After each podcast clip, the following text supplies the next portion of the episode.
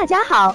欢迎收听接好运啦 FM。如果你正在准备孕育宝宝，却不知道怎么科学备孕，或者正和试管婴儿打交道，都可以来听听我们的好运大咖说。大咖说什么？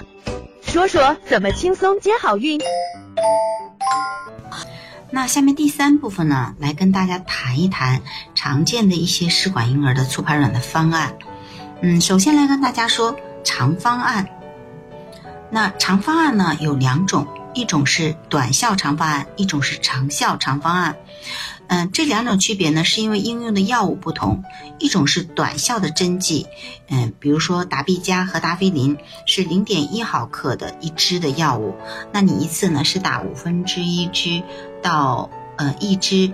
那这种药物呢，嗯，它的半衰期比较短，也就是二三十个小时。那还有一种药物呢是长效的针剂。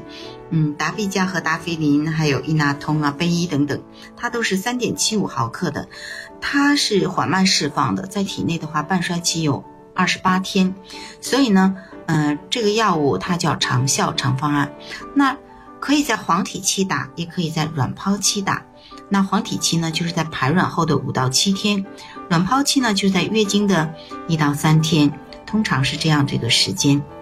那根据每个人的卵巢功能的状况的不同，卵泡数目的不同，以及它是否有其他的问题，嗯，用这个针剂的量呢，长效的可以五分之一到一支，短效的通常是三分之一到一支，也有到一支半的。然后选择启动的时间也是因人而异的。那不同的生殖中心呢，有不同的一个大致的它的启动的时间和时机。有它的一个标准，嗯，它的主要作用呢，就是通过垂体的降调节，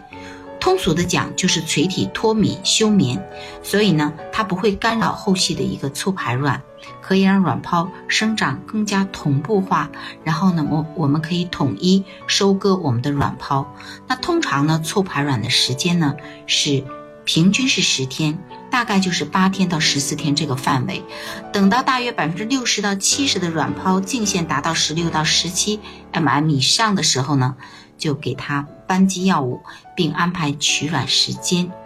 一般呢，在用扳机药物，通常是 hCG，嗯，或者是呃曲布瑞林，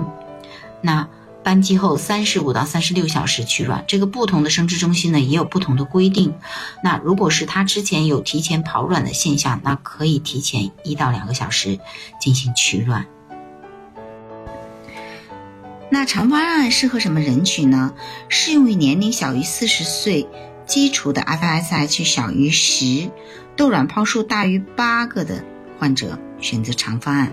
优点呢是它是一个最常见、最经典的一种方案，它可控性比较好，妊娠率也高，嗯，因此呢应用是非常广泛的。还有一种常见的方案呢，就是超长方案，它在促排卵治疗之前呢，先用这个长效的 GRCA 激动剂，嗯，一针到三针，等各项指标达到促排卵的标准后，再开始促排。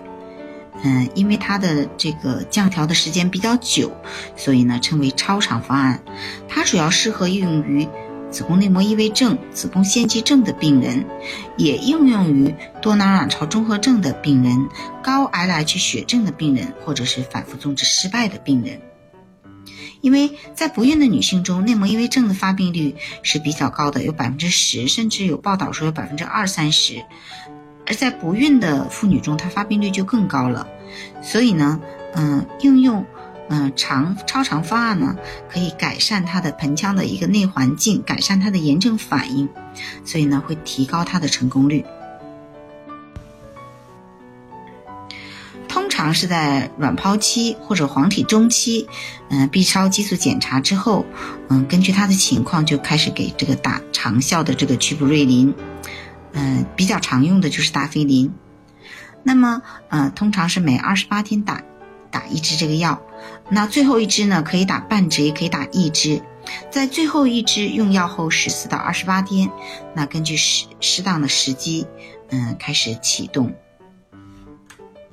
那到开始促排卵之后呢，它和之前的长方案也是类似的，平均促排时间是八到十四天，然后也是等卵泡比较成熟的时候给予扳机，嗯，扳机之后呢，三十五到三十六小时呢取卵。想了解更多备孕和试管的内容，可以在微信公众号搜索“接好运”，关注我们，接好运，让怀孕更容易。